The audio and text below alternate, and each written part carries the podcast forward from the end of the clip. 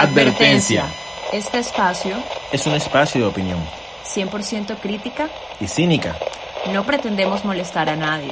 pero se puede tornar Potencialmente potencialmente ofensivo.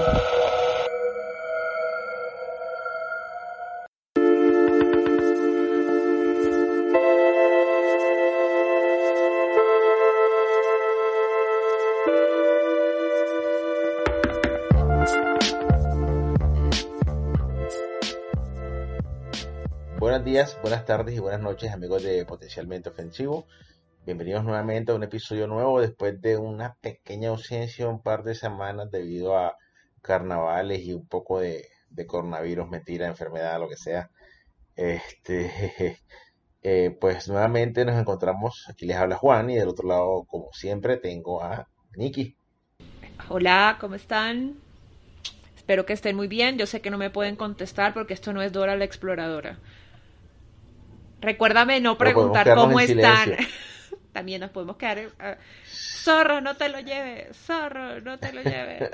Eh, ok. Bueno, demasiado Dora. Sí, demasiado.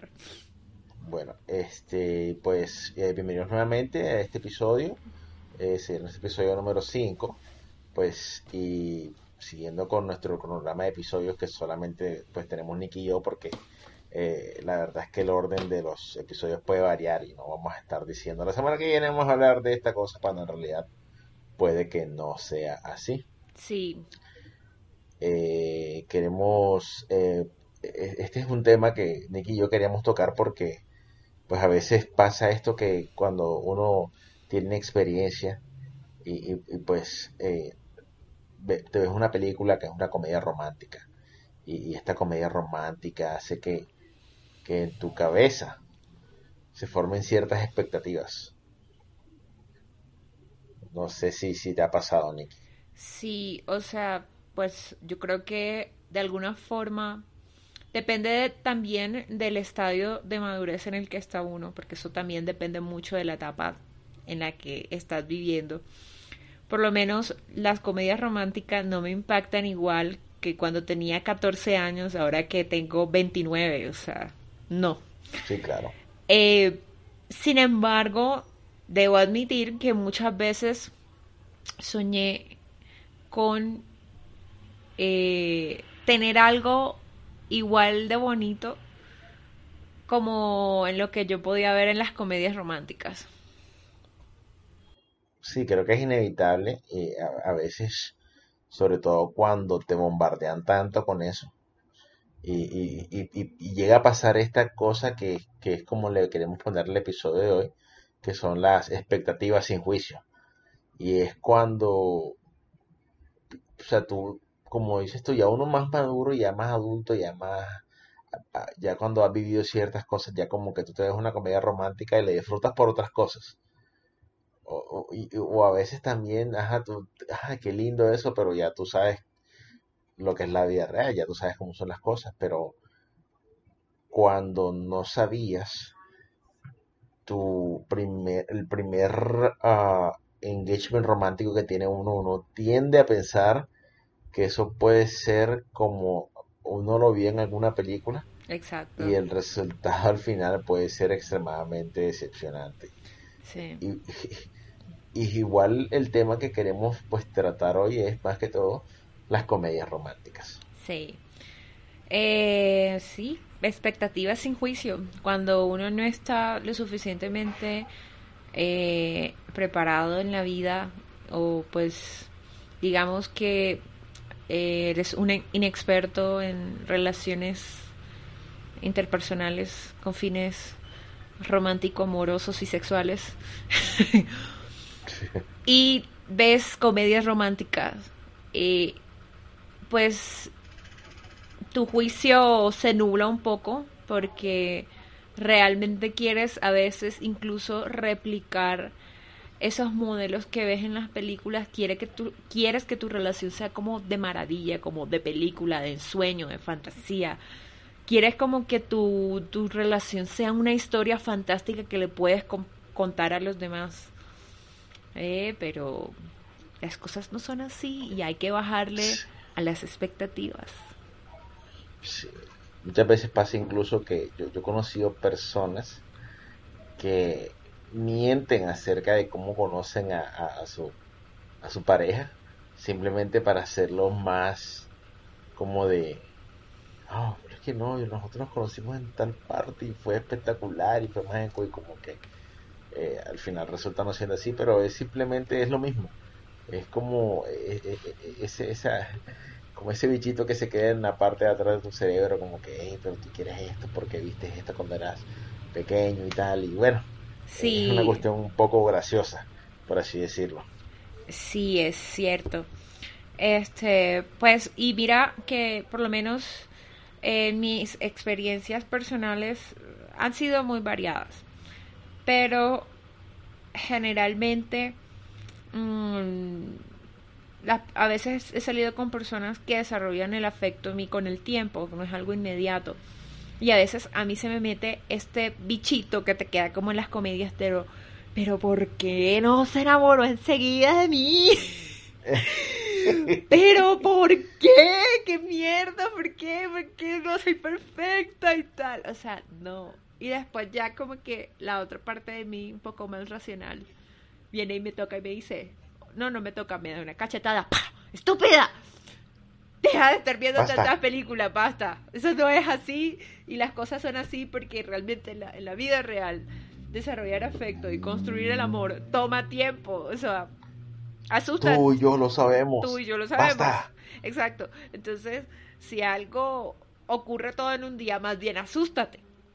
Más bien como, oh my god, que es todo esto, ¿no? No es normal. huye, huye. Síganos para más consejos románticos. Acabo de tirar el micrófono. Pero ya. Tranquila, suele creo, pasar. creo que eso no. La emoción. Sí, sí, creo que no se sintió. Sí, eso no, pero vamos a ver qué se hace. Mm, Ok, ok. Si no se Bueno. deja ahí en el episodio, no hay problema. Y bueno, igual, ah, si nos, igual si escucharon un ruido extraño, es Nicole tiró el micrófono y ahí quedó. Sí, sí, sí. No, ya, ya la levanté. Entonces, eso, sí, por lo menos, vamos a hablar qué comedia romántica a ti te cambió la vida la primera vez que la viste. Bueno, mira, e- es curioso porque primero yo veo comedias románticas desde muy pequeño y hay, pe- hay películas que, que no tanto que cambien la vida de uno, sino que ponen en tu cabeza ciertas ideas. Ya.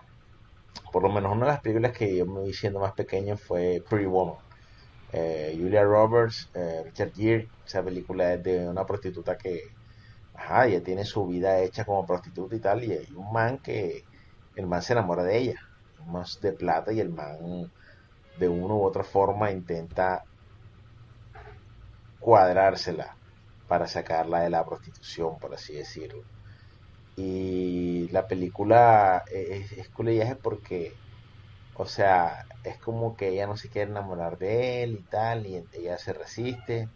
La película tiene su parte del drama, que hay un malentendido, que es que el amigo de él eh, intenta como, ya cuando ella, digamos, tiene en su, en su mente que sí que se quiere de pronto cuadrar con él y todo, un amigo del man intenta como, como comprarla y todo, pero digamos que ella ya no quiere y al final el man la insulta y todo y es muy lindo como al final Richard Gere en una limusina y eh, pues le confiesa el amor y tal y se cuadran y todo full chévere. Una película que me gusta mucho de vez en cuando la veo Julia Roberts está en su pico ahí está hermosísimo esa vieja ahí. Y eh, esa película ajá es como que nos da eh, Cul- Culamor que eh, eh, eh, la idea que esa película me metió en la cabeza es como ah, no tienes es como hey miras un millonario se enamoró de una prostituta o sea es el amor inusual por así decirlo porque digamos que ajá esas son cosas que no se ven en la vida real. Ya y A, ajá a- eh, a mí me da es risa como esa película, como te lo dije antes de grabar, creo que me marcó el plot de todas las novelas mexicanas de los 90. El rico se enamora de la pobre, el rico se enamora de la pobre. Lo vimos en Marimar, lo vimos en Mariala del Barrio, etcétera. No sé cuántas veces Sí, vi yo pues. ese plot en novelas mexicanas, pero creo que fueron todos los noventas. Solo, solo que le quitan la, le quitan la parte de la prostitución para Ah, ser sí, pura y por casta supuesto. a la protagonista. Obviamente es Latinoamérica. Sí. Y bueno, eh, creo que eso fue una de las primeras películas que me vi, eh, y, eh, así con, con, con ese tema. Hay, hay muchas películas que me vi en esa época con respecto a comedias románticas. Eh, está The Princess Bride, que es una película eh, full diferente en- con respecto a comedias románticas porque es temática como de medieval, por así decirlo, pero es full, full bacana también. Y habla de un man también que el man, o sea, es un- una vaina que tú dices como que, ah, mira todo lo que está dispuesto a hacer este man por esta hija que amo y tal. Es culellaje ya. Entonces, ajá. Y bueno, tú dime como cuál fue la, cuál es la primera película que recuerdas, comedia romántica que tú dices, wow. Porque yo siempre voy a Pretty Woman porque es de las primeras que me vi por, por mi edad y por la época. Porque yo por lo menos he visto, hay, hay otras que me vi como eh, Pretty in Pink, Ok. aunque Pre- Pretty in Pink, cuando fui creciendo tuve problemas con la película porque yo siento que el universo de la película es muy cruel con la protagonista. Y, y- y lo mismo que Sixteen Candles, o sea, en Sixteen Candles siempre, o sea, ni siquiera los papás se acuerdan del cumpleaños de la pelada. O sea, todo le va una mierda y, y- y- y es este man el que es, digamos, el spotlight de la vida de ella. Entonces, es- no sé, Estoy tratando de imaginar cuál fue la primera comedia romántica que yo vi, pero no puedo recordar. Sí vi Pretty Woman, pero la vi un poco más grande. Em, a ver, déjame, o sea, yo solo sé que yo tuve un crush muy fuerte con los dos Mr. Darcy de dos comedias. Bueno, una no es una comedia romántica, es un drama romántico que es Orgullo y Prejuicio. Y el otro es Bridget Jones. Yo creo que Bridget Jones es de mis comedias románticas favoritas. Porque creo que ah, ahí retratan este mismo Mr. Darcy que está en Orgullo y Prejuicio. Un hombre así como muy orgulloso que hace todo por su amada, pero en las sombras. Pero en realidad es muy obstinado el tipo y me da mucha risa la, la dinámica de él y Bridget Jones. Y, y después ya tú, tú te creas este crush, es que es, es del mismo Mr. Darcy. Y es más, se llama también Mr. Darcy, porque yo creo que ese era el chiste en la película, que se llamaba Mr. sí, claro, Darcy. porque la misma escritora, imagino. No, no, no. Este, el de Orgullo y Prejuicio es de Jane Austen. El diario de Bridget Jones Ah, es cierto, una cosa cierto, muy, muy, muy moderna. O sea, no. Pero obviamente sí, la, la que creó o el que creó el diario de Bridget Jones, Se inspiró mucho en, en- uf, en Orgullo y Prejuicio. Sí, sí, sí. Pero, ¿sabes? Me acuerdo mucho también de Hitch con Will Smith. Ah, claro, sí. Recuerdo esa película. Esa película me da mucha risa. Es, es graciosa. Estaba como en esta época que Will Smith estaba súper mega de moda. Estaba saliendo en todos, todas las películas, todo, todo era Will Smith. Sí, sí, claro. Eh, bueno, recuerdo. Recuerdo esa peli porque el tipo era como un consejero del amor para manes que les costaba como entablar una relación, o sea que no eran muy hábiles, pero él ayudaba a cierto tipo de hombres, a hombres que él considerara que eran buenos hombres bajo sus estándares ya, porque por lo menos hubo un tipo que simplemente quería acostarse con viejas y él le dijo que no, que él no le iba a ofrecer sus servicios a él. Era un cretino. Eh, Básicamente, sí, claro, yo me acuerdo. pero siento que también la película juega con algo y es como mm, que no lo he visto casi, casi que no lo veo retratado a la inversa. Después tú me corriges, pero casi que no lo veo retratado a la inversa. Que está este hombre que es súper genial, que pues tiene todo por ofrecerle a la, chica, pero la- no es físicamente tan atractivo. En cambio, la chica es una diosa, ¿ya? Por eso yo no lo veo retratado a la inversa. La única vez que yo lo vi retratado a la inversa es en una serie que se llama My Fat Diary, donde la protagonista pues es una chica que no está dentro del canon de belleza porque es una chica que es obesa, tiene full problemas y tal, pero digamos que el protagonista está súper enamorado de ella y es un man que es full apuesto. Entonces, pero eso casi no se ve retratado en las comedias románticas, siempre es como al contrario, el man no tan simpático, pero que es, tiene un gran corazón eh, y, y en cambio la tipa es una diosa del Olimpo. No sé, por Es cierto, es cierto. Es muy, es muy- incluso las películas que más me gustan es o ella está full buena y él no tanto, o ambos son dioses del Olimpo. Ajá, o ambos son dioses del Olimpo, como cómo perder a un hombre en 10 días. Come on. Como, como- I- I mean, o como incluso Pretty Woman. I mean, I sí. I mean, I mean, ¿Sabes qué Eh. película me encanta mucho? Un lugar en Notting Hill. ah, esa película es genial. Julia Robert y Hugh Grant. Y Hugh Ella es actriz. ¿verdad? Ella es Ella es actriz. actriz y él se enamoró. Esa película es genial. Esa película es genial. Ay, ¿Te acordabas de esa película? No me acordaba, pero ya ahora me acuerdo Ay, de esa ella. película es muy genial. Ah, yo creo que esa fue una de las primeras que yo vi y me encantaba muchísimo. Me parecía muy mágico, o sea, porque él era un tipo muy sencillo y, era- y, y ella era una actriz y eso. Eh, eh, pero qué tan probable es eso en la vida real. Hay pocas, Sí. sí hay actores y actrices que deciden hacer su vida privada con personas que no están en el medio y generalmente son las relaciones que ves que son como más estables. De hecho, Sí, pero no creo que, no sé si al nivel así tan romántico de un lugar en Notting Hill, porque sí, sí. Y creo que incluso ahora mismo, si no estoy mal, Lady Gaga está saliendo con un man súper desconocido, ¿no? ah sí tiene nuevo novio. esta, eh, una, una, una, un artículo que salió en el New York Times que la, la, la que escribe el artículo dice mi, no, mi exnovio está saliendo con Lady Gaga y la vieja se entera viendo la foto ya que están saliendo entonces ajá. A mí me gusta mucho hay, eh, eh, ahora que me acordaste de Notting Hill hay una canción que es muy bonita de Peter Gabriel que se llama Salisbury Hill es full chévere esa canción te la recomiendo Ok. Eh, bueno, este, ¿qué otra comedia? ¿Te acuerdas de Bueno. eh, de 50 Mira, yo te voy a decir- citas?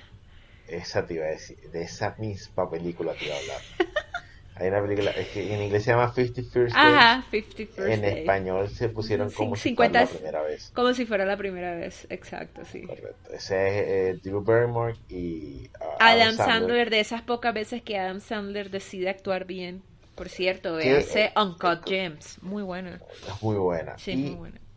esa película era la segunda vez que trabajaron juntos porque a mí me gusta mucho también el cantante de bodas Ah, sí, el cantante de, de bodas es muy genial en realidad también. que, que es también de ya. Sí. Y Fifty First Days es de estas películas que tú dices como, o sea, obviamente otra vez te dice, o sea, esta vaina nada más es posible en una película ya. Sí. O sea, no, ni- de ninguna otra forma. Nadie, Porque el- nadie en la puta vida va a pensar que yo valgo tanto la pena para todos los días recordarme quién soy y que estamos Sí. saliendo. Ya, o sea, el mínimo llega a un punto en que se cansa de tener sexo conmigo y dice, bueno, como no te vas a acordar de mí, hasta aquí llegamos. Sí, peluca y te dejé preñada. Chao, feliz Sí, madre que- soltera. Sí. Oh my god, Ay, esto está en sociedad latinoamericana. Viste, por eso es que eso no es posible aquí. Sí. Pero, pero, eh, eh, como, Aquí bueno, llega eh, un Brian tras otro dejando la pela preñada y cuando ella quiere ver los 365 días del año tiene 365 hijos. Yo- De trece- 365 Bryans diferentes. diferentes. no Sí, total. Este, eh, otra peli que a mí me gusta mucho, ay, no me acuerdo el nombre, es con Cameron Díaz. Y con Ajá. esta, ¿cómo es que se llama? Christina Applegate. y Christina- Applegate. y Selma Blair, que son tres amigas. Y ella es como, un hombre sale hablando al principio como lo mucho que a ella le gustaba y ella lo zapateó y el man como que la odia. Ay, ¿cómo es que se llama esa película? Ay, yo, sé cuál es esa película. Esa película es full rara vértela, pero a mí me gusta. Mí Es- esa película que Es una comedia romántica rara, es diferente. Pero al final. yo siempre me acuerdo de esa película por la escena en la que está Selma Blair está Se- entregando Selma el vestido lleno de semen y llega no el cuando le hace el blowjob y el pene del man es tan grande que se la tranca Ay, marica. Sí. y, y se ponen y se ponen a cantar eh, I don't wanna miss a thing de Aerosmith porque cantando las las cuerdas vocales se desinflaman y ya va a poder sacar la boca del pene Marica, qué risa. Sí, ya me acordé. ¿Por qué onda? eh? Este, hay dos películas con Cameron Díaz que era The- eh, There's Something, There's About Mary. esa Y- película es bacana Muy bacana, marica. Espérate, estoy buscando cómo se llama la. Ah, The Sweetest Thing se llama. Ah claro ya ya ya ya sí así es así The Sweetest Thing. Que yo no sé si te recuerda a otra con este Aston Kutcher y eh, una vieja ahí muy linda de ojos azules. ¿Cómo es que se llama? Eh, About Love o algo así. Amanda Pettit No me acuerdo. Nunca, no sé si te la viste. Ahora te digo. Joda, pero es que la cosa más dulce. A mí me gusta la cosa más dulce es por varias cosas. Está estos tres personajes femeninos que son muy ellas, son muy... Me recuerda mucho a los personajes de Sex and the City. Son mujeres, hey, ¿sabes qué? Mi vida sexual la vivo, vivo mi vida, etcétera. Son muy ellas, son muy dueñas de sí. Y está este man al principio que está rayado con Cameron Díaz porque la vieja se acostó con él en los zapatillos y ya.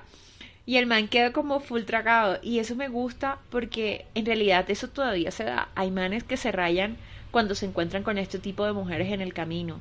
Se, se, se quedan muy prendidos y, y, y les raya el hecho de saber de que por más que ellos tienen un interés romántico, estas mujeres pues siguen con su vida. Y esto y esto también pasa en el lado contrario, porque hay manes que se cuentan con una vieja y le dicen chao, hasta luego, pero al parecer cuando es el caso contrario no hay tanto lío, pero cuando lo hace una mujer, todo el lío del mundo. O sea, eh, al- al- hay manes que de verdad que no soportan eso. Entonces, ese personaje de Cameron Díaz me gusta mucho por eso. sí sí es full irreverente full bacano Sí, eh, bueno, ya igual al final se enamora del man, pero todo es muy gracioso en esa película. Creo que esa película Sí, es sí. muy Es graciosa. super wacky, esa es Sí, super wacky la película. Yo sé que, yo sé que la película creo que no le fue bien o algo así, pero a mí me gusta Mm, full esa película. No le fue bien. Sí, creo que o no le fue bien o le dieron palo por alguna, porque la película, no sé en realidad cómo es que, para mí me gusta full esa película, la ¿verdad? Joda, si no le fue bien en esa época, debe ser porque eh, todavía no estamos tan avanzados. O sea, esa película, ahora, lo mejor. De pronto en esa Sí, época una- no, porque, ah, no, es, eh, Hay- lo- una- Cameron Díaz solo una zorra y ya. Pero por lo menos There's Something About Mary, esa película es full bacana también. Demasiado. Y esa película es de una vieja que está viendo su sexualidad y tal, tiene un novio y sale con otro más y tal, y, pero es full, es full bacana, pero la, a mí me gusta There's Something About Mary más por la comedia que por el romance como tal. Sí, por la comedia, sobre todo que hay situaciones muy ridículas. La verdad es que yo jamás superaré la primera escena donde ah, Cuando es- sa- es- agarra es- las bolas con la corredera. Sí, marica. Y, y, y, lo mismo me pasa con The Sweetest Thing. The Sweetest Thing me gusta más por la comedia que por el romance. Es que sí, la comedia que tiene es muy genial. So- es que a mí la escena aquí me, a mí me da risa.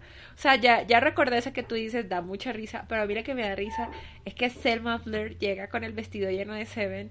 Herda y llega el párroco donde del colegio que estudió ella y después llegan las monjas con unos niños y ella como que "Oh, no tengo un Ah, vestido sí, lleno sí. de semen y, y, y el de, y el de la lavandería y que, señorita, yo creo que esta mancha, ¿de qué es esta mancha? Esta mancha blanca, ¿por qué no quita mostrándosela a todo el mundo? Y ella como que, ay, no, trágame tierra. Me da mucha risa. Bueno, es que es muy bueno. hay, hay, hay- hay otra película, hay otra película que a mí me gusta mucho. No sé si tú la has visto, que se llama La boda de mi mejor amigo. La boda de mi mejor amigo, me suena. Es con eh, My Best Friend Wedding, es con Julia Roberts, Cameron Díaz y con no me acuerdo el nombre del actor, que es que eh, Julia Roberts es la mejor amiga del protagonista y el man la, la- la- la llaman para encontrarse con ella, para que le va a comentar una noticia y la noticia es que se va a casar con Cameron Díaz. Ok. Ya. Entonces, cuando Julia Roberts ve esto, ella como que, sea, siente que está enamorada del man. Ya. Y empieza a hacer una campaña para dañar los planes de boda del man y porque supuestamente está enamorada de él. Entonces en la película siempre trabaja esta dinámica de Julia Roberts intentando sabotear los planes de la, de la prometida, de Cameron Díaz y tal, y haciéndola quedar como mal, ella quedando en mejor lugar y todo pasan un- una cuestión de, de- de- de incidentes y tal, el man le, ella, el man tiene una conversación full, o sea, full honesta y firme con ella como que, hey, o sea, ya, ya, este, lo de nosotros ya pasó, nosotros somos amigos y tal. Y al final es full chévere porque al final ella termina siendo como la madrina de la boda, por así decirlo. Y, y termina como aceptando que ya, o sea, son mejores amigos y que ya su vida avanzó y todo. Es full bonita esa película, full bacana también. Mm, No, no la, no la vi. La que yo te estaba hablando antes, ya sé cómo se llama. A Lot Like Love. Ah, sí, ese es con Amanda Petit y con, Sí. y con Y Aston Kutcher. Aston Kutcher, claro. Esa que es como- película es extremadamente romántica en realidad. Sí, de hecho. Es, esa película a mí me encantaba, me la veía muchas, muchas veces, me parecía preciosa esa película. Y juegan mucho con este hecho de que ha pasado mucho tiempo, pero todavía estás enamorado de la misma persona. Ajá. Pero siento que en realidad eso no es realista. Si tú te pones a pensar en la vida real, eh, pues en realidad a veces si tú bien puedes mantener un sentimiento con una persona, por lo general la gente sigue con su vida. Claro, además a ti no te pasa que muchas veces lo que pasa es que tú te enamoras de una persona en un momento. Exacto. Y a veces tú, tú, tú lo que te enamoras es de ese momento, pero cuando pasa el tiempo tú crees que amas a la persona, pero en realidad te das cuenta de pronto intentando nuevamente que no es tan así, que era más bien lo que vivieron en ese momento y que ahora es full diferente. Sobre todo, no estoy diciendo que no pueda pasar, que tú puedas estar enamorado de una persona mucho tiempo y te reencuentras con la persona y, y ajá. Pero por lo general lo que pasa es que tú te enamoras de una persona en un momento específico, por cómo esa persona fue en ese momento específico y todo. No sé. Sí. Eh, este, pues, eso pienso yo. Entonces siento que a lot like love juega mucho con esta idea de el, el amor verdadero y el amor de para siempre. Ajá. Y siento que en realidad nosotros debemos dejar de pensar que primero, o sea, todavía hay un imaginario cultural, por lo menos en torno a las mujeres, que el primer amor es el más importante y no sé qué. Sí, cuando eso en realidad ya eso Eso no es así. no es así. Eso es como cuando dicen que no, que el, el primer man con el que tienes sexo ese es el man que te coge y te domina. No, eso, eso no tiene nada que ver en realidad. No tiene nada que ver. Entonces, eh, el, el primer amor no siempre es el más importante y tampoco siempre es el mejor. Y en cambio, siento que hay en otras comedias románticas eh, que juegan más con este aspecto en que tú puedes encontrar el amor en cualquier etapa de tu vida y eso me gusta más. Ese Claro. concepto sí me gusta más. Lo que sí Bueno. es que lo que plantean casi todas las comedias románticas es que hay un acontecimiento insuperable que marca esa relación y que va a marcar ese amor y en la forma como ellos se enamoran, que, que a ti nunca te va a pasar. Sí, por lo menos tú- estábamos hablando antes de empezar, a- o cuando empezamos a grabar el podcast, que estábamos hablando de Orgullo y Prejuicio. Esa película, o sea, es una de mis películas favoritas con respecto a eh, de, de romance, con, con respecto al romance, pues, digamos más un drama que una comedia que tiene sus partes que dan risa, pero dan risa más por situacionalmente comédicas más que escritas para dar risa. Exacto.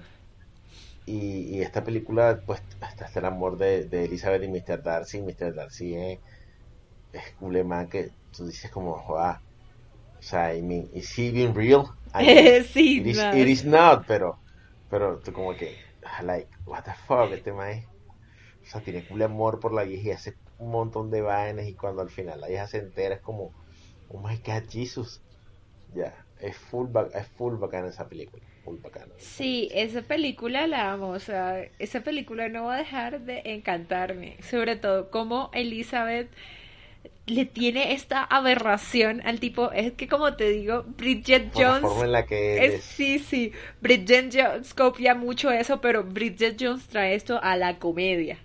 Ella sí, eso, esa correcto, historia de. Orgullo y Prejuicio la llevan a la comedia. Este, Correcto. es- ¿sabes de cuál? Ahora vamos a hablar de películas románticas que no son tan comedia. Por ejemplo, Eterno Resplandor de una mente sin recuerdo. Correcto. Vamos Esa que sufrimos, todos sufrimos con esa película. Uf, película es brutal. Esa película, esa película te ofrece algo que de existir yo no lo cogería. Uy, no, es Honestamente. muy fuerte, es muy fuerte. O sea, yo no sé si yo lo escogería, porque, pues, no sé si lo ¿Tú te acuerdas del final de esa película? El final de esa película es sumamente ambiguo porque en el final de la película él va y busca, digamos, como los cassettes que, que, que, que ella tenía antes de hacerse el tratamiento para borrarse la, eh, borrarse la de la memoria. Y en, eh, en los en esas grabaciones se dicen básicamente cómo, cómo terminó su relación al final, ya cómo los defectos de cada uno terminaron afectando todo, más que eso. Y al final los dos se miran como, como ¿será que vale la pena darle una segunda oportunidad a esto no? Y te dejan como en el aire con eso. Sí, es, es muy loco porque uno piensa como, eh, marica, pasaron por todo esto y van a volver a salir. Correcto. Y, y es culellaje porque la, la película te presenta un escenario que yo, yo pienso que yo no sé si tú has visto estas historias de personas que tienen amnesia y después ya no son lo mismo y de pronto ya, ya no quieren a la persona con la que estaban porque no la recuerdan, porque no tienen ningún eh, eh, attachment sentimental a la persona y no se enamoran. Hay personas que tienen, pierden la memoria y no se enamoran de- del que era su esposo de toda la vida, cosas así. Que eso nos Esta dice película- mucho de cómo uno eh, crea los vínculos afectivos. Claro, Este- y es, es, es, es, porque a pesar de lo que piensa la gente, uno se enamora con la cabeza y culea con el corazón. Exacto. Ya. Es completamente lo contrario a lo que siempre nos han vendido el ideal, que "Ay, es que el corazón late más rápido y todo, todo es la- el cerebro quien hace que todo eso suceda. Ya. Y es culellaje porque la película te muestra un escenario en el cual ninguno de ellos se acuerda del otro, pero se buscan porque sienten como una conexión entre ellos, lo cual es un ideal full bonito. Pero ah, vaya tú a saber si eso en verdad puede suceder así. Siento que juega mucho con este concepto de almas gemelas. Correcto, puede ser. Puede ser que jueguen mucho con ese concepto porque al final ellos se, se buscan eh, y el personaje de Elijah Wood, que es un asshole, porque asshole, coge lo- maldita sea. los recuerdos de ella y coge todas sus, sus vainas personales para regalárselas y hacer creer que la está conquistando el maldito hijo de puta. Ajá. Pero sí juega, como dices tú, mucho con este concepto que, que, ajá, o sea, es un concepto muy lindo, pero, ajá, Is even real. it's even real, correcto. Eh, ah, también vamos a hablar de 500 días con ella. Ah, Sí, esa película, esa película para mí, esa película para mí tiene como, yo tengo como dos vivencias con la película y es cuando yo me la vi sola y al vacío cuando no la comenté con, yo vi esa película, Nikki, esa película en qué año salió, Yo creo que ella es como del 2010. Espérate y te confirmo. Five days of 500 days of summer. Es Si no estoy mal, del 2000, 2009. Bueno, yo esa película me la vi en el 2010, 2000, sí, mediados del 2010. No, mentira, me la vi en el 2011. 2010. sí, como para... Bueno, esa película yo me la vi recién separándome. Ya, obviamente no estaba mentalmente en mi mejor, Momento. en mi mejor lugar, sí. Eh, estaba pasando por un mal momento y me la vi. Pero cuando yo vi esa película, yo la, la conclusión a la que yo llegué era, hey, este man es man que se ilusionó solo, que la pelada le habla claro desde un principio, que la pelada quiere solamente disfrutar la relación con él mientras están, pero ya después que terminan ya. Y el man la coge, se obsesiona con ella y luego la termina culpando porque las cosas no resultaron como él se hizo la expectativa de que iba a funcionar. Esa película me muestra a mí que él es víctima de las comedias románticas. Sí, porque es que al principio a él lo manifiestan como un personaje que está obsesionado con las comedias y las películas románticas y que él está buscando tener este gran amor de su vida, un gran amor especial de, de película y él cree que lo tiene con ella, con Summer. Correcto. A mí, a mí me parece muy genial es, eh, primero que hay personas que todavía no han sabido interpretar la película y odian a Summer. Sí, no entiendo. Pero eso, el verdad. problema no es Summer, el problema es él y lo muestran al final de la película cuando se enamora de una chica que se llama Autumn. Ah, sí, Entonces otoño. yo creo, sí, yo creo que el, el director de la película lo puso bien clarito. El problema no es Summer, el problema es él. ¿Y cómo el problema es él? Pues es que toda la película te están mostrando la visión que él tiene de la relación, pero nunca te muestran la visión de Summer. Nunca te Sí, muestran la- todo, toda la película te están mostrando lo que él se ha hecho en su cabeza, que es su relación con Summer y para dónde debería ir. Pero nunca, nunca, nunca te muestran qué está sintiendo Summer. Entonces, la película te golpea con este como, como un tractor, ¡pam! te lleva como un bus de Transmilenio cuando te vas a colar. En, eh, diciéndote, esta es la realidad, esto es Summer, esto es lo que Summer siente. Y probablemente uno ha cometido esos errores saliendo con alguien, que uno idealiza a esa persona por X o Y motivo. Eh, aún no sé en qué consisten las idealizaciones, pero eso pasa. Sí, Este, claro. Eh, pasa mucho, pasa mucho, mucho que tú... Yo, y, pero yo, yo creo que mucho, eso tiene mucho que ver con la atracción, porque te empiezas a tener una persona y tú empiezas a hablar, tienen cosas en comunes, y de repente eh, creo que es un poco inevitable ilusionarse a veces. ok. Y dependiendo de cómo te esté yendo en ese momento, tú te ilusionas, tú dices, oh my god, esta guía es todo lo que yo estaba buscando, o este, este man es todo lo que yo estaba buscando en mi vida, o sea, es hermosa, es hermoso, o sea, tiene estos sentimientos y tal. Pero tú no has terminado ni siquiera de conocer a la persona. O Exacto. sea, ni siquiera, ni siquiera sabes si, si está blufeando para caerte bien o en verdad esas cosas que está hablando contigo son las cosas que siente. Entonces es, es- es una cosa súper extraña y súper, súper loca. Entonces hay veces que uno coloca a esta persona en cierto pedestal y en, un pedestal que incluso es más grande de lo que ellos pueden llenar, pero esa es la idea mental que uno se hizo de esa persona. Y te duele mucho cuando la realidad te golpea como un bus de Transmilenio y te das cuenta que, oh, sorpresa, ¿qué pasó? Pero si tú eras así, así, no. Él era así, así en tu mente, pero él nunca ha sido así. Correcto. Y, y eso, eso precisamente te iba a decir yo, que es que a veces la expectativa que nos hacemos sobre una persona es tan alta o tan diferente a lo que la persona es que cuando la afrontamos con la realidad hay una, hay una distorsión tremenda que causa que nosotros en ese momento o nos desilusionemos completamente o a veces nos queremos alejar de la persona como si la persona tuviese la culpa de nuestras expectativas. Exacto. Y es una vaina, es una vaina súper loca eso. Como uno a veces como que, "Ay, no, esta persona no se comportó como yo quería que se comportara, no hizo estas cosas como yo quería que yo las hiciera. Y yo, ah, pero, o sea, esto básicamente es culpa, o sea, uno mismo es el que se carga de esas expectativas. Y, y, y, es mucho como las comedias románticas que, que son estas expectativas locas que en realidad no se cumplen en la vida real. Por eso e- esa, esta película 500 días de verano, o 500 Days of Summer, es como tan perfecta porque encapsula todo eso. El tipo que se ilusiona solo y, y en su mente es una cosa, y después cuando se reencuentran tiempo después, que ella le dice, ah, mira, me voy a casar. Y él le dice, eh, pero si tú me dijiste que no te ibas a casar, y él le dice, no me voy a casar Contigo.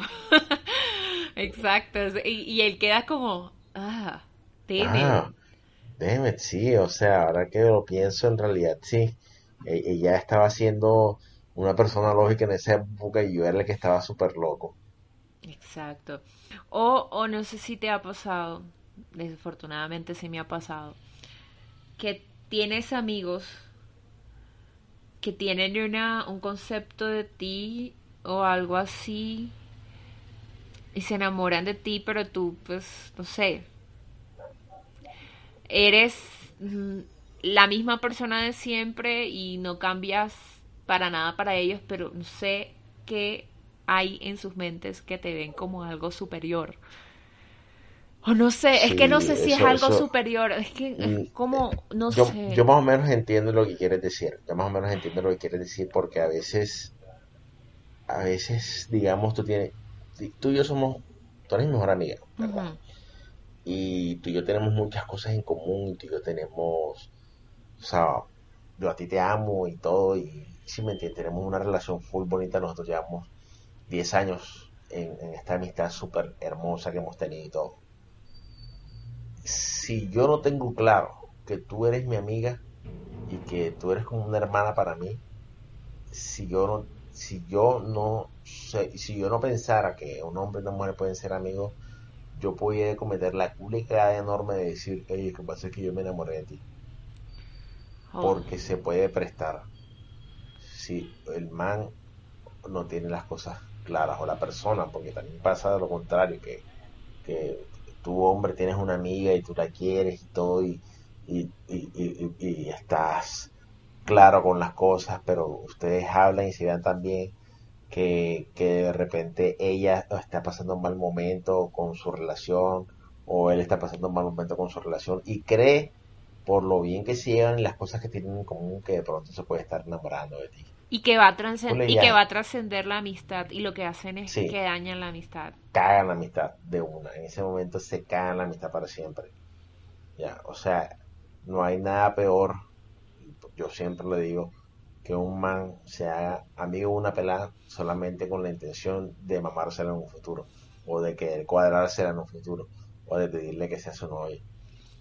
Si tú seas una pelada que te gusta, yo siempre he dicho, trata de- desde un principio dar, dejarle claro que tú quieres algo más allá con amistad, porque cuando tú empiezas con una amistad, tú empiezas a confiar cosas, porque una amistad es algo de confianza, es algo de, de contarte cosas, es algo de pedir apoyo.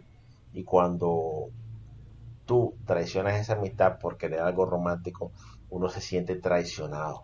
Uy, sí. Uno se siente como, o sea, yo confié todas estas cosas en ti solamente para que tú me dijeras esto al final. No es agradable. No. Y Pero lo bueno, cierto es que después no quieres volver a saber nada de la persona. Sí, claro, te quieres desentender de una. Te Sí. quieres desentender de una. Em, ¿qué otra comedia o hay, no sé si tú te vistes eh, Don John? Por supuesto, esa película es súper genial. Esa Esa película es muy genial y a mí me da, a mí me molesta porque cuando ella salió le dieron mucho palo. ¿Por qué le dieron tanto palo? Aún no lo entiendo. No sé, la verdad, no, no, no, no hay el consenso de los críticos en esa época, pero a mí me gusta mucho esa película porque con esa película pasa exactamente lo contrario que pasa con, con 500 días de verano. Porque el man, eh, con esta película pasa que el man está solamente sexualmente obsesionado con una mujer, con la mujer perfecta para él en su cabeza. Físicamente exacto. tiene que tener esto y todas las viejas y tal. Y el man, pero es cool, da cool de risa de que el man esté tan obsesionado con el porno, que incluso en su relación el man no, no deja el porno. Entonces el man conoce a esta otra mujer experimentada de la vida, que ya ha ten- ha tenido sus ires y venires. Es viuda. es viuda y todo, y tiene una historia muy triste que cuando tú la escuchas te rompe el corazón.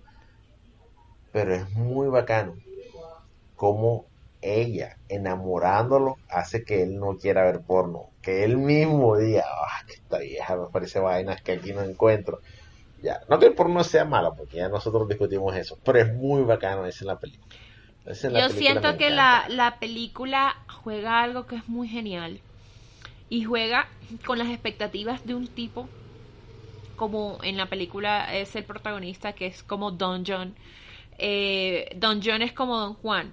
El man es un Don Juan, el man es el típico man que va al gimnasio, que se preocupa por su físico, es súper, súper metrosexual. O sea, el man es...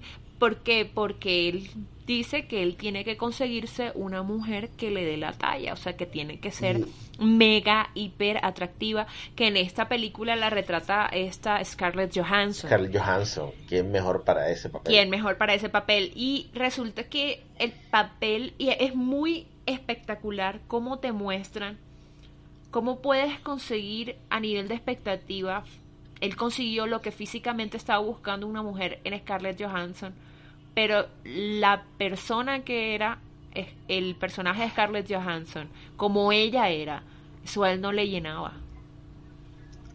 Correcto. Porque ambos, Correcto. porque lo cierto es que las expectativas que él tenía al principio eran muy superficiales. Es correcto, correcto. O sea, era simplemente físicamente, es que de eso te iba a decir que aparte de ser metrosexual era excesivamente superficial. Sí, él era súper... A mí me gusta cómo él tiene como que de construir, él mismo se va a dar cuenta que lo que él que lo que él pensaba que él quería realmente no era lo que él necesitaba ni lo que estaba buscando. Eso a mí Sí, me gusta. correcto. Y entonces, por eso el personaje de Julianne Moore me encanta. La muestran Sí. como una señora que pues ya es viuda, pues es muy linda porque Julianne Moore, mamacita. Ah, hermosa. Este, pero es una señora que, pues, obviamente si la pones al lado de Scarlett Johansson y como a, a Scarlett la maquillan y todo en esa película, pues obviamente Scarlett se ve despampanante al lado de Julianne Moore y como, pues, obviamente visten a Julianne Moore en la película y todo, que se ve bastante normal. Pero él se da cuenta que lo que le ofrece el personaje de Julianne Moore es, es, no es lo que él pensaba que él quería. Entonces a mí me gusta esta película, cómo juega con eso de las expectativas. Porque eh, entre otras cosas, a veces uno tiene unas expectativas tan altas. He conocido personas que tienen expectativas tan altas que siguen solteras. Es correcto. También me pasa igual, conozco personas con unas expectativas tan altas que están esperando, no solamente expectativas a nivel de la persona que quieren como tal, como quieren que sea, sino expectativas físicas de la persona. Sí, sí, Tienen sí. en su mente fijado un modelo que no quieren cambiar. No, yo quiero una vieja que sea eh, delgada, blanca. Básicamente quieren que- a Henry Cavill y a Scarlett Johansson. No, no te va a pasar, Correcto. no, no te va a pasar, Sí, lo siento. sí, correcto. O sea, y, y entonces, ¿qué pasa? Que cuando, cuando encuentran a una persona que de pronto con la que se sienten bien, igual rechazan estar con la persona porque no cumple con la expectativa que tienen en su cabeza. Exacto. O le buscan, comienzan a buscarle el Peros. más mínimo defecto. Como... Es que hace esto. es Y entonces me dan ganas de cogerle y decirle, hey, no vas a encontrar a nadie perfecto porque tú no eres perfecto. Correcto, o sea, las personas, uno, uno, uno con, con, con estas cuestiones, uno tiene que estar, o sea, es menos de expectativa y más de aprender a conocer a la persona y aceptarla. Correcto. Y, y- y es una, es y un eso es que- a lo que vengo al principio y por eso creo que la película de Don John es tan chévere. Don John, Eh. cómo desconstruyó sus propias expectativas porque se dio tiempo de conocer el personaje de Julian Moore. Correcto. Y el amor, uno, o sea, si uno quiere construir una relación estable y eso, primero uno tiene que conocer a la persona con la que está saliendo. Pensar que no necesariamente salir con alguien implica que esa va a ser la persona con el que vas a pasar el resto de tu vida. Porque nuevamente, incluso aunque uno dé el paso de irse a vivir con alguien, uno tiene que seguir cultivando esa relación y uno tiene que con- seguir construyendo esa relación. No es algo que se acabe simplemente con la decisión de, uy, sí, y nos, tra- y nos trasteamos juntos para siempre. No, o sea, bueno, yo en mi caso, porque yo no me quiero casar, pero O las personas que se quieren casar creen que con él y le dije sí, eh, el sí, le dijiste sí, pero y te casaste y eso no, eso, sí. eso no, eso Sí. no te va a garantizar nada. Conozco un Sí, caso de una relación de dos años, matrimonio de seis meses. Sí, exactamente. Entonces, porque si después del matrimonio y después de que te casas, tu actitud es, ok, ya estoy casado, me achanto y no hago nada porque ya es mi esposa o ya es mi esposo y no tengo que hacer más nada. No me voy a esforzar porque esta relación siga cultivándose, bla, bla, bla. la- las comedias románticas terminan donde el verdadero trabajo comienza. Así es. Porque sí, señores, enamorarse es la parte fácil. Más fácil. Tú te Eh, ilusionas y te enamoras rapidito, pero Eso es fácil. con- hacer que eso dure con, con trabajo, con esfuerzo, con conociendo a la persona, aceptándose como son, eh, in- intentando cosas nuevas, yendo a lugares nuevos, esas son cosas que son, eso es el verdadero amor, porque el enamoramiento, eso es, ay, qué rico, esta vieja hermosa, este niño hermoso, que me trata lindo y tal. Al momento de querer conseguir eso al principio, eso es fácil, pero después es que es lo difícil. Sí, porque y nadie se vende que- mal. Vamos a ser Nadie se ya, y por eso digo, yo siempre he dicho, cuando yo fui creciendo con las comedias románticas, te- obviamente con algunas excepciones como Fifty de que te muestran como que el man se esforzó día a día por hacer recordarle a ella siempre era y todo. Las comedias románticas terminan donde el verdadero trabajo comienza, porque el enamoramiento y el, el crush y quedarse y todo es bonito, pero no es tan difícil como lo que viene después, convertir eso en una relación. Exacto. Por lo menos una de las películas favoritas mías es eh, esta eh, The Girl Next Door. Esa película a mí me encanta. Pero The Girl Next Door tiene como dos partes. Que es la parte de la comedia romántica. Parece muy diferente a la parte del, a la parte de la- del romance, full diferente a la parte de la comedia. Porque la parte de la comedia es raunchy, es estos eh, chistes sexuales, estas cuestiones que es, da mucha risa y la parte de la comedia, de la, del romance es muy bonito del man, súper enamorada de la pelada. Fue una, una película que a mí me gusta full, me gusta demasiado. ya. Y es, Y y es también un man que está peleando contra un entorno que le dice, hey, la vieja es actriz porno, no vale la pena. Y él, pero porque, y él como que, pero porque sea actriz porno no vale la pena. O sea, Es full bacano eso. Sí. ya. Este, bueno, sí. Entonces, ¿qué, No sé si- qué hemos hablado? Ay. La verdad es que siento que no hemos hablado tan mal de las comedias románticas.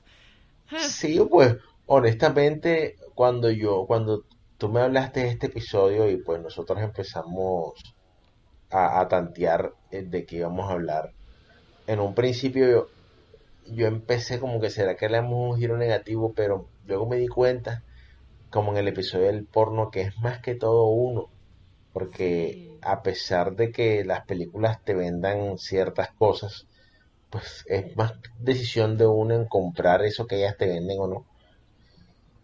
Ya, entonces yo dije, no, vamos a darle como un giro como mixto, un giro de que las películas si bien te pueden meter este idea en la cabeza de que de que si no viene Mr. Darcy a través de la niebla, tú, no, o sea, nada que ver. Uno mismo es el que decide como que ven acá, pero este, bien, la película es linda y todo, pero yo sé que una relación real lleva mucho más que esto. Sí. Eh, o sea, lo cierto es que, y primero que todo, lo que dices, eh, las películas románticas se acaban donde el trabajo comienza. Y las películas románticas condensan muchas situaciones en una hora. Entonces, la gente tiene que entender que cuando estás en una relación, eh, no, no- no todos los días vas a tener emociones, montañas rusas, los super acontecimientos. No todos los días te van a llevar flores, chocolates, bueno, si eso es lo que te gusta. O no sé, o te van a armar una super sorpresa y tal. No, no necesariamente. Uno también tiene que aprender a valorar la cotidianidad, lo sencillo, a hallar el amor también en eso. Y eso no lo Claro, pone, hay- y eso no lo contemplan las comedias románticas. Correcto, hay, hay- hay cosas que son súper mundanas, como, como ir a comprar algo en Home Center, pero Y uno no va a Home Center con cualquiera. man. Tú, tú dices, my God, me siento tan bien caminando lámparas con esta persona. Chicos, si ustedes están en esa instancia de la relación en que están yendo a Home Center, mire, están en una instancia muy importante. Porque, en serio, porque piensan, por lo menos yo lo veo así. Yo cuando voy a... Eh, en una moto, ya. Sí, O sea. lo siento. Es que yo quedé así como que... Pero bueno, ya. Cuando uno va a una de estas tiendas de casa con alguien a ver lámparas y eso, y esta persona está disfrutando ese tiempo contigo, en ese momento esa persona se está imaginando un espacio en el que tú y él pueden tener las cosas que están en ese lugar. Eso es importante. Es cierto, es cierto. No siempre es así, pero Bueno. si se piensa así y estás en home center, pues es un paso full importante para la relación. Sí. Ay, mira qué lindo este sofá y tal. Ay, sí, tal. Mm, se vería bonito en el apartamento. O, o si, si viviéramos juntos, siempre sale un si viviéramos juntos por ahí. O cuando Sí, sí. vivamos juntos. Eh, esas son grandes palabras. Valoren eso. Eso no lo muestran las comedias románticas y eso es importante. En serio, en serio. Pero Eh, bueno. a ver, estaba pensando en otra comedia que a mí me gusta mucho, que es con Emma Stone. Que es, Uf, bueno, Emma Stone a uf, mí me encanta. película. ¿Cuál? Ryan Gosling. Sí, con Ryan Gosling. Ah, me encanta claro. esa película. Oh, esa es- ¿Cómo llama esa película? Ya voy, ya voy, ya voy. Ah, Eh, ah. espérate.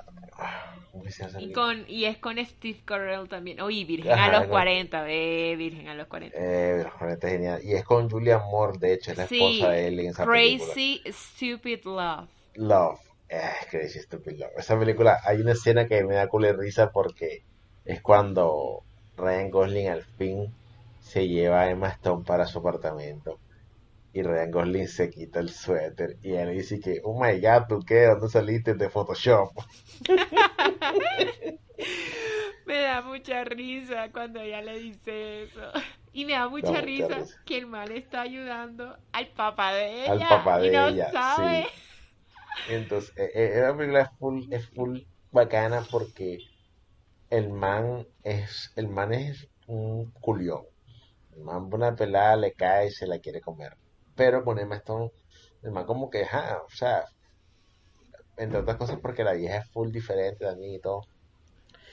A mí, a mí me da full risa que el man se empieza a enamorar de la pelada y empieza a cambiar.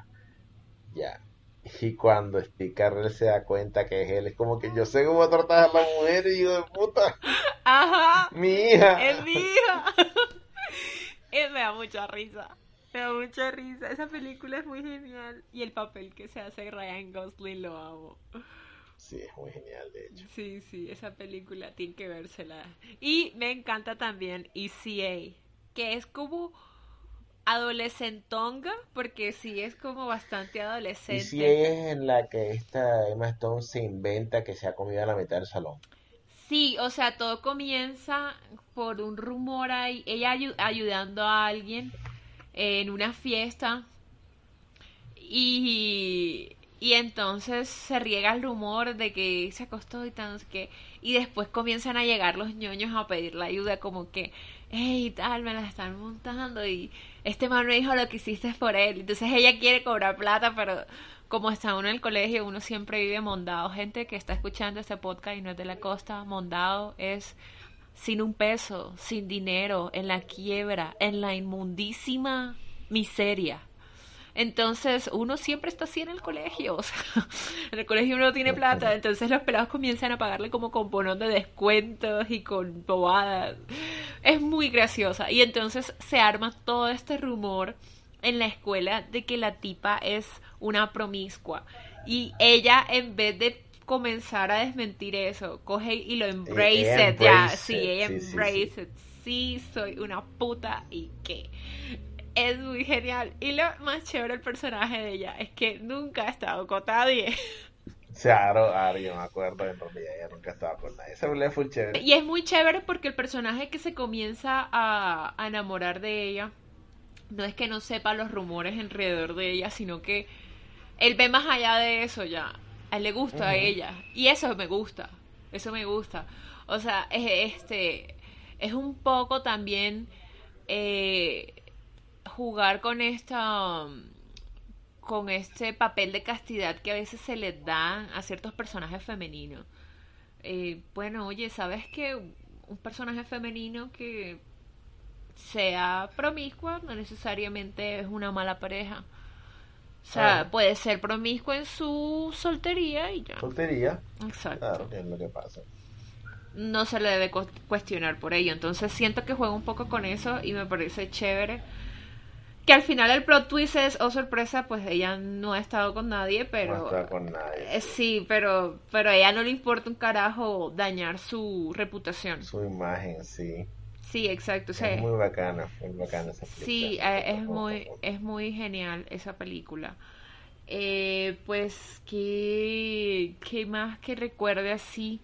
Eh, Not Strings, Pues, No o- Attached, ¿te recuerdas de eso? No Strange Attach es bacana, para mí me gusta más, eh, aunque son completamente diferentes, Friends with Benefits. Friends with Benefits, Pero ok. eso- son esas, dos películas salieron como, Para el mismo como tiempo. una, sí, una persona tuvo la misma idea y se le dio dos estudios diferentes y hicieron dos versiones diferentes.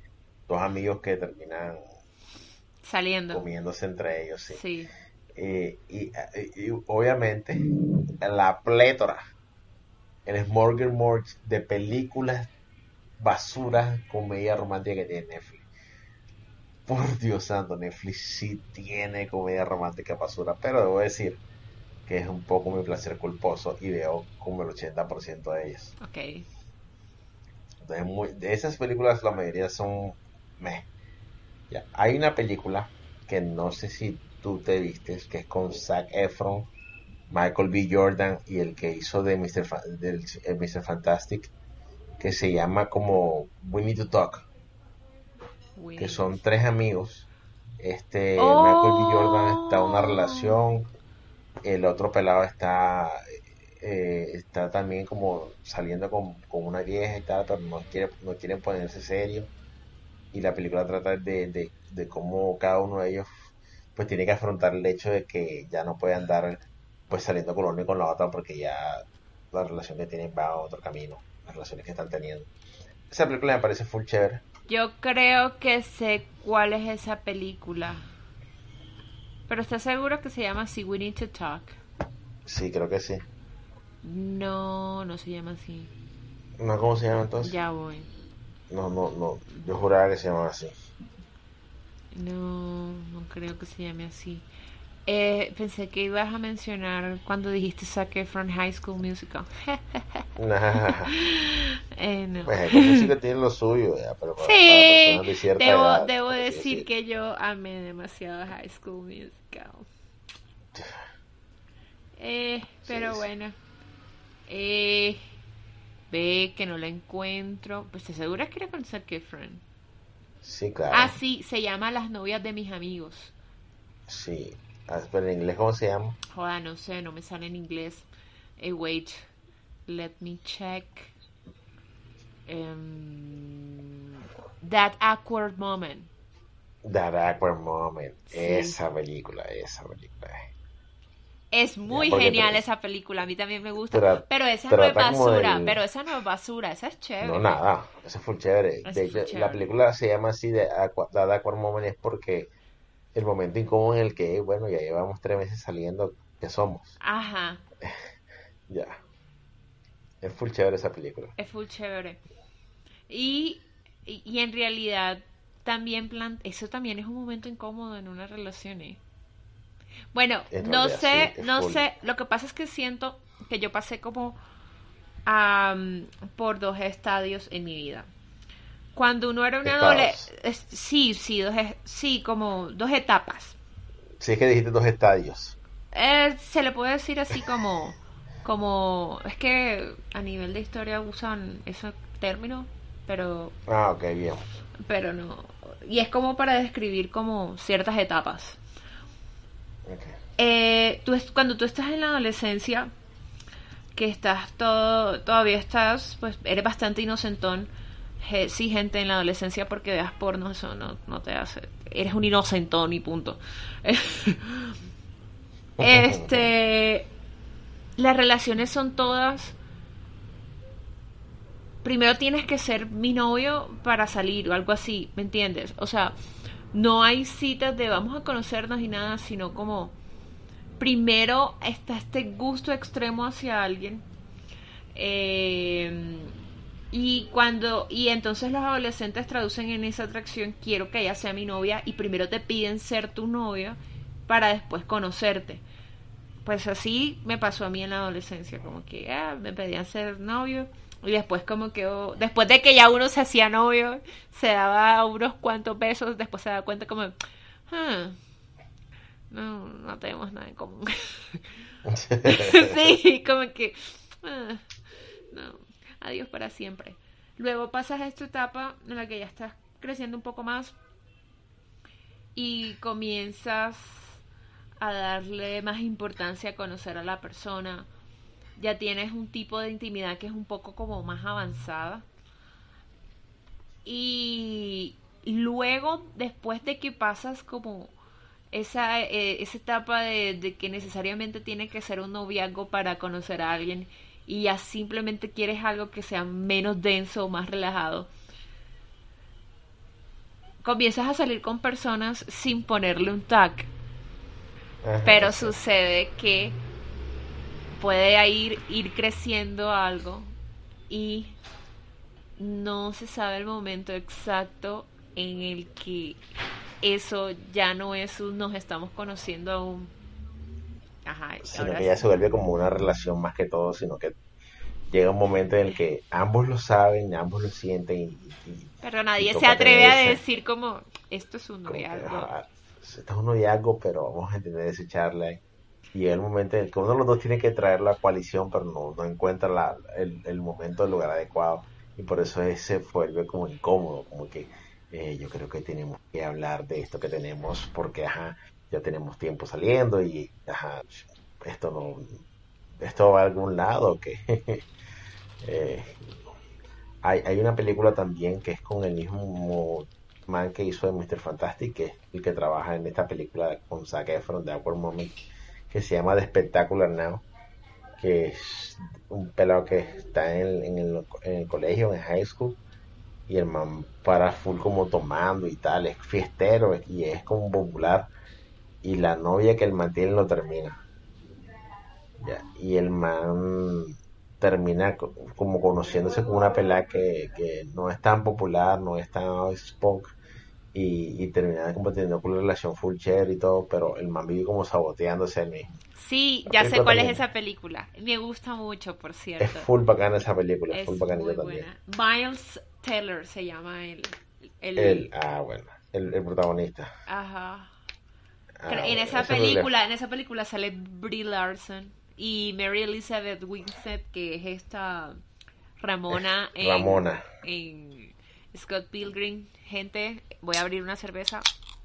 Ya. Sí, bueno, esa película también es full bacana. Y bueno, Eh, esa la, te ¿Qué das- película no cuenta- le recomiendo? No se vean nada con esta, ¿cómo es que se llama? La cejona esta que es muy bonita, pero que no actúa nada. Me cae bien ella, ojo, me cae bien. Ah, está Alessandra Daria. no, cara de Levine. Ah, caray, uy, no. no y- y, ¿te ¿tú te acuerdas de cómo se llama esta película que es con, con la, la chica esta que, que nosotros amamos, que es inglesa? Ah, está Lily Collins. I Lily love Collins, her. ¿cómo se llama I la- fucking love her. Love Rosie. Love Oh Rosie. my god, Oh, Love esa Rosie es genial. Es hermosa. Y, y, y entonces pilla que, pilla que si nosotros te das cuenta de las películas que hemos hablado, hay dos tipos de películas. Una en la que idealizan el romance como tal y es muy hermosa y tiene esas situaciones hermosas y todo. Y otra que es un tipo de película más un poco como moderna, en el cual digamos que hacen las cosas ver de una forma Un más poquito real. más realista. Por ejemplo, The Wolves, eh, the, the Perks of Being a Wallflower. Por- o- que es una película adolescente, tiene sus toques de romance, pero me parece tan genial esa película. Es muy espectacular esa Sí. película. Eh, De esta que acabamos de hablar, de Spectacular Now, que a pesar de tener romance, hay otras situaciones que son estridentes al respe- al- con respecto al resto de la película. Por lo menos él los problemas que tiene con la mamá, porque la mamá no lo deja ver el papá y todo. La chica los problemas que tiene en su casa también. Él con la presión de aplicarlo a la universidad y todo. O sea, y bien, tiene su parte de romance que es full bacán y todo, pero como todo eso está rodeado por estas otras situaciones. Entonces, son estos dos tipos de películas que por lo menos los escritores y productores y todo, me imagino que hubo como un cambio generacional y dijeron como que, "Ey, o sea, ya no podemos seguir escribiendo esto. Esto solo tiene sentido en ciertas partes, no siempre en todo. Exacto. Y- y- ¿Sabes y también que me este- gusta de esa película? La abolición del personaje de él. Que esta Claro. chica le hace ver que tú puedes ser mucho más que simplemente el man fiestero. Claro, sí, sí, claro, yo me acuerdo.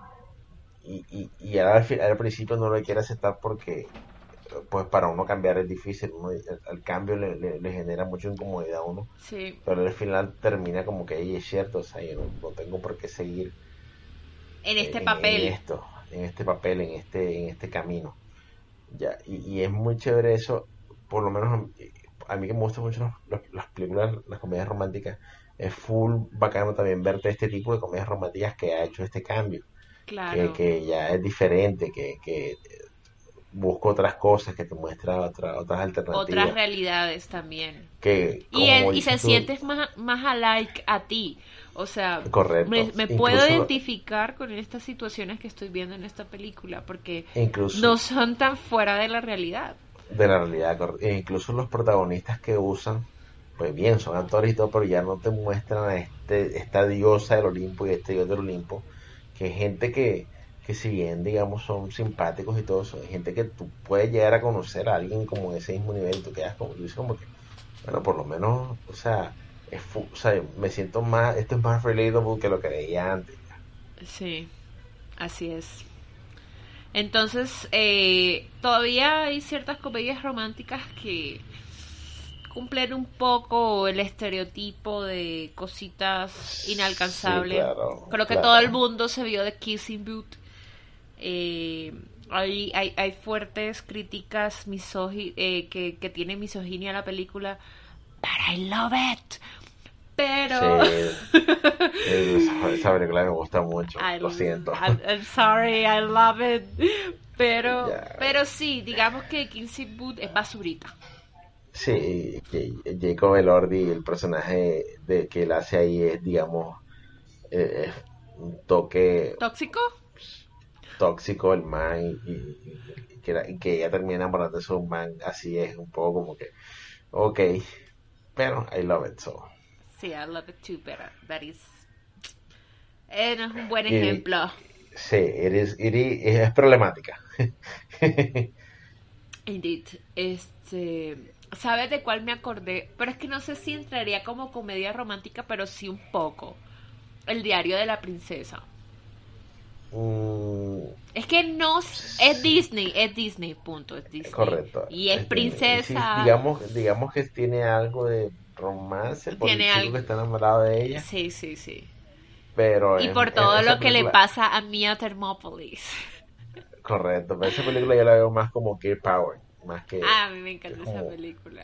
eh, pero es full genial. Es full genial. full Me genial. encanta esa película. Bueno, no sé, Ya. solo quería hablar del diario de la princesa porque fue la primera vez que vi a Anne Hathaway y tuve un crush inmediato con ella. Yo, "Oh, Anne Hathaway, por favor, cásate ¿Tú te has visto, tú te has visto Inter- el, el, el practicante, Practicante.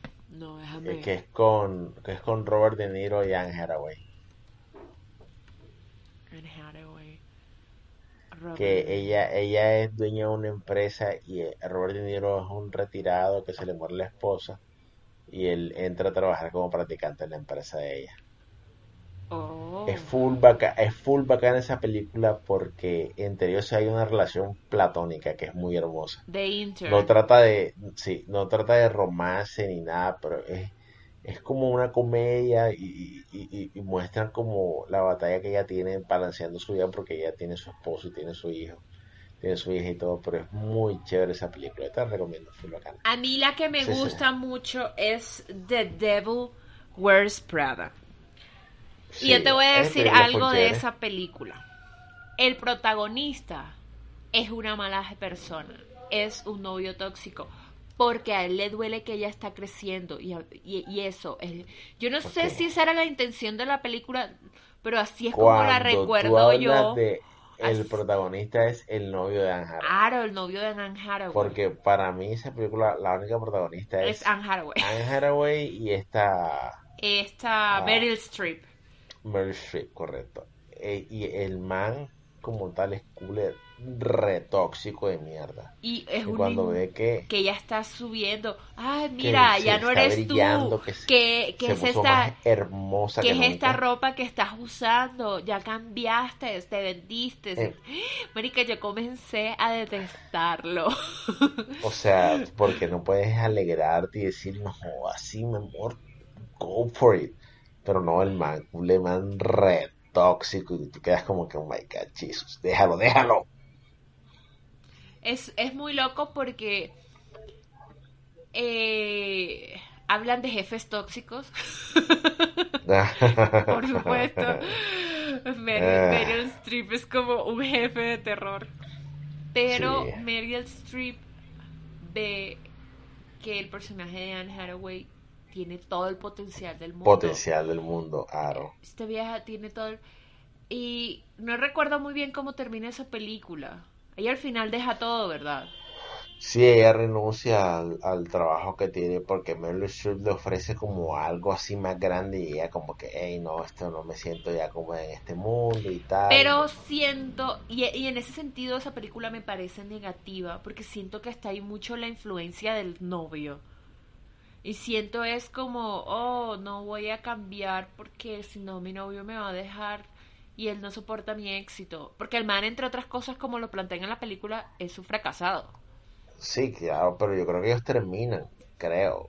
Sí, yo creo que Ella- ellos ella- terminan. Ella termina con, ella termina con otro, no sé. Es que ya no recuerdo bien cómo termina, pero es que Y detesto ella- el personaje del man ya. Eh, ella al final, lo que pasa es que al final lo que muestran de la película es que ella se da cuenta que la vieja no tiene conciencia. Ah, no. porque terminan apuñalando por la espalda a uno de sus... a- ya ve que siempre está para la vieja y le, el man le iban a ascender a un puesto y ella vendió el puesto del man por una vaina para ella misma. Ajá, sí, Entonces ella, ve, ella ve todo detrás de bambalinas y ella dice, hey, si yo me quedo con estas personas me convierto en eso. Exacto. Y bien, yo admiro, pero yo no quiero ser eso. Y al final eso es lo que pasa, que ella se da cuenta cómo traicionan al man para que el man siga siempre por debajo de la vieja. Y ella decide mejor dejar ese mundo. Que el, el personaje era Stanley Tucci, era el... el Stanley Tucci, Aro, él el- es el man que traiciona. Claro, es el man que traiciona, ya me acordé. Eh, sí, ya me acordé. Pero igual en esa película está ese momento en el que yo te digo, en el que el novio, yo quería apuñalarlo, yo, ¡basta! Vale. ¡Basta! ¡Déjala evolucionar, perro! Eh, eh, Nicky, y, lo- y lo peor es que es- eso pasa full en la vida real. Of course, que, eh, que cuando hay, hay parejas que cuando ven que hay cierto cambio que tú sabes que es positivo para ti, les dan, no sé, algo, no quieren que tú evoluciones y, y- y dicen, eh, no, ya tú no eres lo mismo, yo siento que ya tú no eres igual, ya no eres la persona de la que me... Yo como que, fuck you. Ujú. Ya. Que ya. Y bueno, mira, esta es la película pues con todo que tiene este, este, este diga, bueno, primero esta está la que, la que es compañerita de ella, ah, Emily Blunt. Emily Blunt, ah, Joda.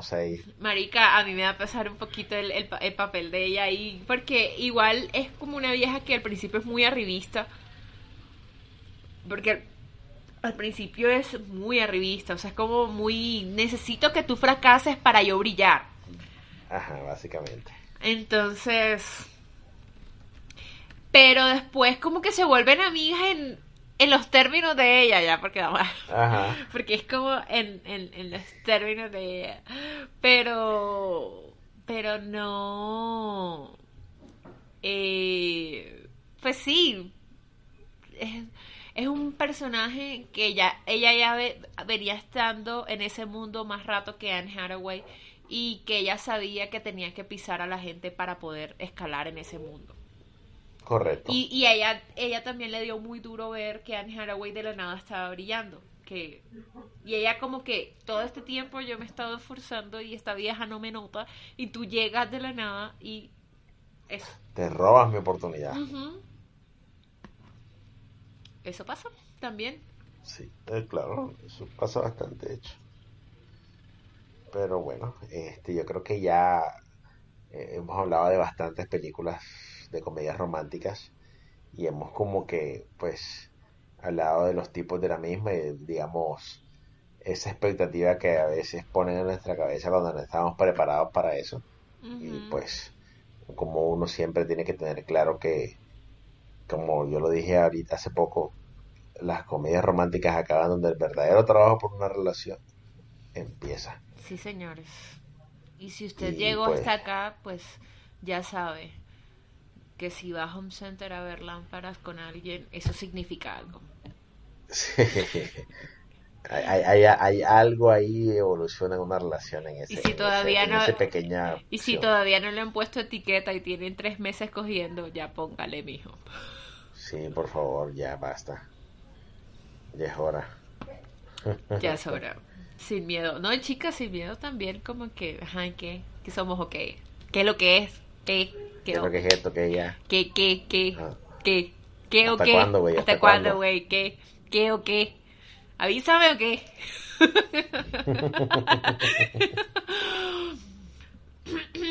Dato curioso, algo así me tocó hacer a mí. Sí, fue como un mega. ¿Tú y yo qué o qué? Y, y, ¿Qué onda, y güey? y el- ¿Qué y el onda? sujeto, ¿tú y yo qué qué?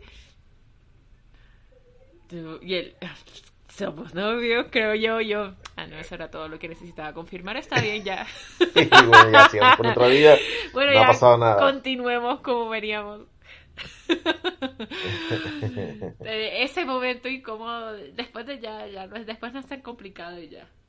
Sí, ya después todo se hace un poquito más fácil. Lo que pasa es que debo confesar que después de un tiempo de estar saliendo con alguien y sentirse como uno parece que le parece que, que rechinaran así como una pizarra al lado de uno cuando lo presentan como la amiga. Y Eh, te uno, presento a mi llave, mi bro del alma. ¿Qué? ¿Tú qué? ¿Qué? ¿Tú qué? y voy a apretar la lata. Entonces, uno, uno, primer mes, segundo mes, está ok con eso. Cuarto mes, ¿no? Ya, ojo, ya, Uno- eh, uno. ya es a otro precio. Uno, uno enseguida piensa, sí, no te voy a volver a hacer comida, hijo de puta. Cocínate solo. Pero bueno, bueno, no, ya. Eh, ya fuera de mamaderas de gallos, siento que de pronto eh, también algo que nos venden las comedias románticas que no es realista es que el amor y la estabilidad emocional va a surgir toda de repente, pero antes tienes que pasar una montaña rusa o todo tiene que ser un montón de tribulaciones inexplica- inexplicables que te hagan sentir 10.000 emociones. Yo pensaría que en realidad eso no es lo que uno uno cree que eso quiere, pero eso no es lo que uno quiere. No sé qué piensas tú. O sea, estar como una montaña rusa antes de llegar a un estado de, de, de, de, estabilidad no es probablemente y O sea, sí. realista porque porque generalmente cuando hay todos estos tipos de complicaciones en, en el comienzo de una relación, cuando estás saliendo con alguien y están todas estas montañas rusas, no termina bien. La verdad, No, siempre alguien general, termine muy lastimado. Uno a veces por lo general cuando hay un tipo de cuando empieza una relación y hay este tipo de montañas rusas de las que estás hablando, uno por lo general dice, pero esto sí vale la pena, apenas estamos empezando y ya vamos a tener este poco obstáculos. Exacto. Eh, no, no es, no es ideal que haya mucho desgaste así, o sea, No, no, no tiene ningún sentido que tú te metas en una relación a estar pasándola mal. Exacto. Ya, yo siempre he pensado que si tú estás, si tú te metes en una relación con alguien es porque te sientes bien alrededor de esa persona. Ya, no por, no para vivir montañas rusas emocionales, para eso se queda uno solo y vive esas montañas rusas emocionales entre tristeza, soledad, alegría y compañía, no sé, lo que sea. Sí, así y, es. Y uno, uno por lo general, como dices tú, si bien eh, está idealizado, está idealizado esta cuestión que en las películas de que sí, que al principio la relación es difícil, pero lo sacamos adelante y tal, y lo que sea. A veces también viene mucho de, que uno escucha a los papás decir, oh, uno, ya uno está, el amor, ya uno, te casaste, ya tú pasas las verdes y las maduras. Que es cierto hasta cierto punto, pero no al principio una relación. No. Y, y de todos modos, aún así, yo pienso que mm, casarse o, o- o dar el paso de mudarse con alguien y eso no debe ser un eh, sinónimo de dejar las cosas hasta ahí. O sea, bueno, ya, como, ya ya- lo logré. ya- ya es como, ya lo conseguí, ya lo conseguí. ¿Qué conseguiste? No has conseguido nada. no conseguido nada. Tienes que seguir construyendo esto. Tienes que seguir eh, trabajando en la dinámica entre los dos, porque de todos modos, cada ser humano es muy complejo. Y contrario a lo que la gente piensa, uno sí puede ir cambiando. Y, y, y las cosas que uno quiere pueden también ir variando a medida de que uno va envejeciendo y, y uno tiene que buscar cómo eso debe ser compatible con la relación que estás construyendo. Por eso pienso yo que las relaciones son una construcción continua. Son como las no, amistades.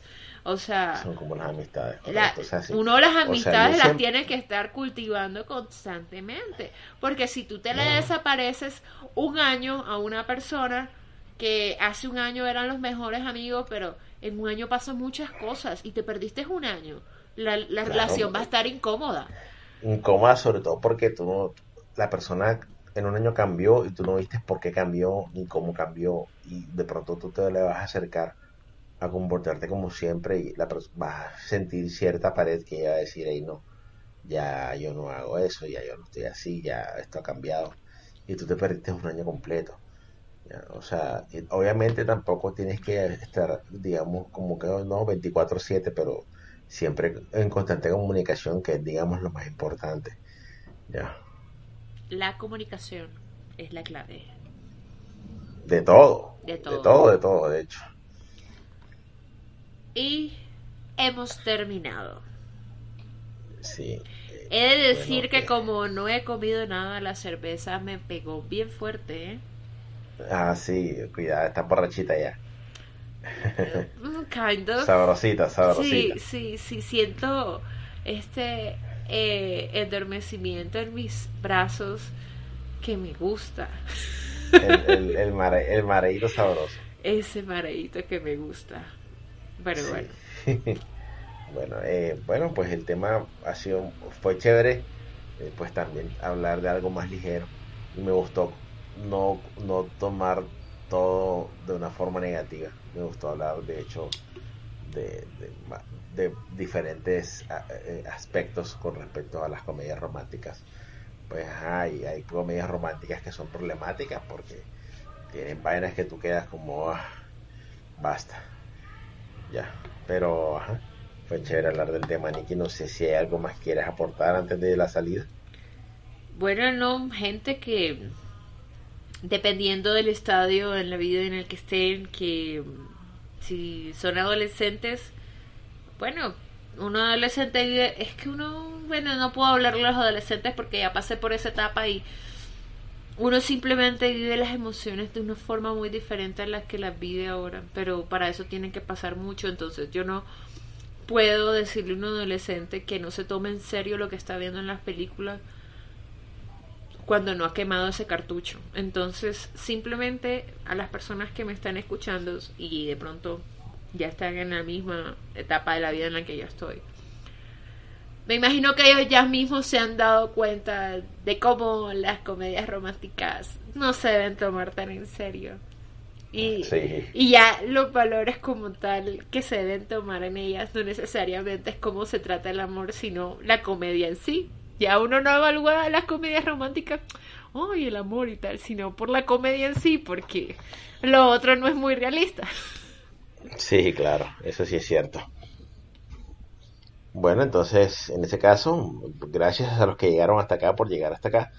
Pues esperamos vernos pronto con otro nuevo episodio, ya que ya estoy completamente curado y ya pasaron los carnavales, son dos puntos a favor. La gente no entiende, Entonces- espérate, la gente no entiende por qué no grabamos en carnavales. Explícales, Juan. Ah, ok, les explico. Lo que pasa es que mi ubicación dentro de Barranquilla es que yo estoy ubicado en ah, un lugar por donde pasa la Guacherna y todos los desfiles carnavaleros de la 44. Entonces, el- la mi ubicación dentro de la casa estoy muy expuesto a la bulla de la música que viene afuera, por lo cual hubiese sido imposible grabar en esos días por toda la música y toda la bulla que había. No Por solo eso eso, sino que en carnavales, cada día hay una fiesta cerca de donde tú vives. Es correcto. Y música a todo volumen. a Música, todo. volumen. volumen. Si no es a todo volumen, no es carnaval. Sí, entonces por eso tuvimos esa pequeña pausa y la semana pasada pues estuve enfermo y eso, entonces no, no estaba en la mejor disposición. Y bueno, este, en, todo caso, pues gracias como siempre por escucharnos. Espero que, que pasen una muy buena semana la semana que viene y eh, nos vemos pronto. Bueno, gente, no olviden seguirnos en Instagram, en Facebook. Tenemos una página. No posteo absolutamente nada en Facebook, lo sé. No me interesa Facebook. Eh, y no olviden seguirnos en Twitter porque abrimos Twitter y esa red social sí me gusta. Eh, aprendí a quererla el año pasado. Y síganos en Twitter, compártanos lo que piensan de los episodios, a ver si tenemos el primer seguidor. Yay. y también nos pueden escuchar en Spotify, en iBooks, no usen iBooks, en Google Podcast y en iTunes. Que tengan una feliz semana, cualquiera que esa semana sea. Chao. Bye.